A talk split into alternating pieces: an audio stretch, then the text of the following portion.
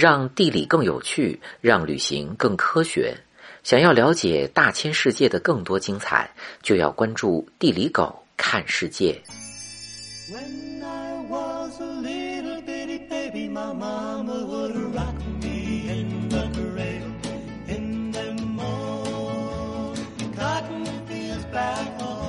棉花是一种种子长毛的植物植株是灌木一般一到两米高在热带地区可以长到六米。原产于热带和亚热带地区，喜欢阳光充沛、温暖干燥的环境。生长期的温度不能低于十摄氏度，耐碱耐旱，在世界上很多干旱和半干旱地区长势喜人。花朵一般是乳白色，凋谢后会留下绿色小果子，也叫棉铃。棉铃里的种子叫棉籽。为了帮助种子传播，棉籽上的绒毛会把棉铃撑爆裂开，就是我们看到的棉花。这种蓬松白色纤维适合制作纱线。纺织的棉布不但防晒，还能保暖，成为当今世界上使用最广泛的纤维。今天，全球有三十五万平方公里的土地种植棉花，相当于德国国土面积。生物学家认为，棉花在地球上存在了一两千万年，演化过程中出现了基因不同的四个品种。包括中美洲的陆地棉、南美洲的海岛棉、非洲的草棉和亚洲的树棉，这四大天王又演化出了成百上千个品种，其中只有少数几种主导了棉花商业生产。今天世界上百分之九十用于商业生产的棉花是来自墨西哥的陆地棉。对于棉花来说，绒毛越长，品质越上乘。世界各地种植的棉花，大部分纤维长度都是二十五至三十五毫米。一般把纤维长度超过三十一点八毫米的棉花叫做长绒棉，制成的棉布更柔软、更保暖。在埃及、苏丹、中国新疆等地区种植。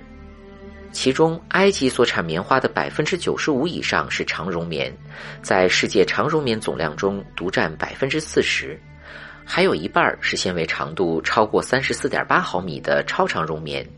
埃及棉成为高品质棉花的代名词，一上市就被各大奢侈品牌抢光。大约在五千年前的印度次大陆，人们第一次发现原来棉花可以纺布。人类使用棉花的最早证据在今天巴基斯坦被发现。此后，在世界上很多古老文明中，人们都把棉花作为主要织布纤维，广泛种植在印度、墨西哥、秘鲁和非洲很多地区。西汉时期，棉花就从印度传入中国，直到元朝才算取代丝绸和苎麻，成为中国人服装的主要纤维。关于棉花的记载。写在印度吠陀经文中，写在伊拉克的泥板文上。中国有棉纺织女神黄道婆的传说，北美洲和西非地区都有会织布的蜘蛛女神传说。在这些古老的棉花种植国，棉花很少单一种植，都是和粮食作物轮种。棉纺织也是家庭作坊式，就是那种你耕田来我织布的生活图景。棉织品还成为金融工具。在很多地区成为货币，在中国古代还可以用来交纳赋税。公元前六世纪，印度的棉纺织品就已经卖到了埃及、土耳其，成为世界第一种全球性消费品。今天，孟加拉国的首都达卡一度成为世界级的棉纺织中心。梵语中的棉花进入希伯来语、波斯语等各种世界各地语言。欧洲凉爽湿润的气候不适合棉花生长。当亚非拉各国棉花种得热火朝天的时候，欧洲人还没见过棉花。古代欧洲人一直以为棉花是小绵羊长在树上，夜里还要弯腰喝水。在德语中，棉花就是树羊毛的字面意思。十三世纪旅行博主马可波罗看到印度棉布，都觉得这是仙女的杰作。后来，棉花跟着阿拉伯人做生意的足迹来到欧洲。今天，英语、法语中的棉花都是来源于阿拉伯语。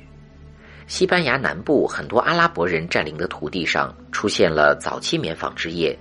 十二世纪的威尼斯成为欧洲第一个棉花集散中心。一七六四年，一个英国纺织工人发明了一种可以把织布效率提高八倍的纺织机，以他的小女儿珍妮命名，开启了工业革命的大幕。十八世纪中后期，随着纺纱机不断改进，并在西欧的普及应用，一名欧洲妇女纺出的纱线达到一名印度妇女的三百倍。一七九七年，英国就出现了九百多间棉纺织厂，英国曼彻斯特被叫做棉都，利物浦港口成为全世界棉纺织业的枢纽。英国棉纺织物越来越便宜，百分之六十三的产品开始向全世界输出。不费吹灰之力，消灭了亚非拉所有竞争对手。很多印度传统纺织工人为此死于饥荒。同时，在英国暗无天日的纺织工厂里，棉花这种温暖的植物让无数女工和童工被资本家疯狂剥削。甚至有学者认为，这个世界没有棉花就没有资本主义。当世界各地的棉花无法满足英国的二十四小时运转工业机器的时候，资本家们在西印度群岛、巴西、美国南部开辟出了更多的棉花种植园。美国南部的种植园撼动了整个棉花市场，密西西比河三角洲成为世界产量最高的棉田。这些种植园都是单一种植棉花，依靠对于采棉工人的劳动剥削降低成本。无数非洲劳工被带上镣铐，装进船舱，在今天海地太子港被拍卖，送进各大棉花种植园终日劳作。棉花种植和奴隶贸易紧紧捆绑在一起，很多成功的棉花商人都是恶毒的奴隶贩子。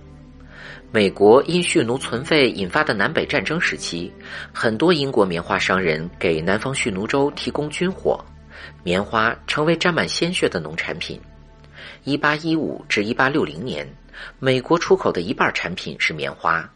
美国经济的上升，一半建立在棉花上，一半建立在黑奴的脊背上。从上个世纪四十年代开始，机械化收割重塑了棉花种植，已经在世界大部分国家推广使用。今天，印度、中国、美国、巴西和巴基斯坦成为世界上最主要的棉花生产国。五国年产量之和约占世界棉花产量的百分之七十七点四，其中中国大部分生产的棉花都做内销用。美国多年以来一直都是世界最大的棉花出口国，因为低廉的人工成本，世界棉纺织工业重新向亚洲转移。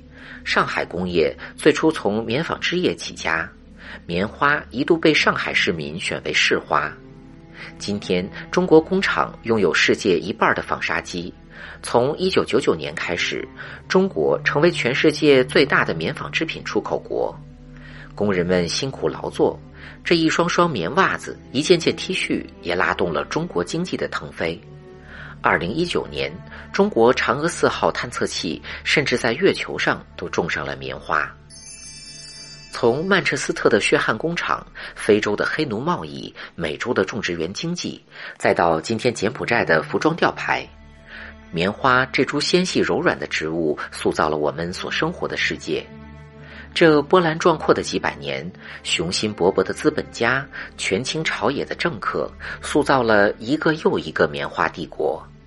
它让很多人获得了财富，一夜暴富，也让无数人受尽磨难，成为牺牲品。今天，全球有一点一亿个家庭参与棉花种植，棉花产品凝结着无数人的辛苦劳作来到我们身边。希望少一些欺骗、虚伪、冷酷无情，让棉花带给世界的不仅仅是温暖舒适，更是公平正义。以上就是今天的全部内容。让地理更有趣，让旅行更科学。想要了解大千世界的更多精彩，就要关注地理狗看世界。Oh,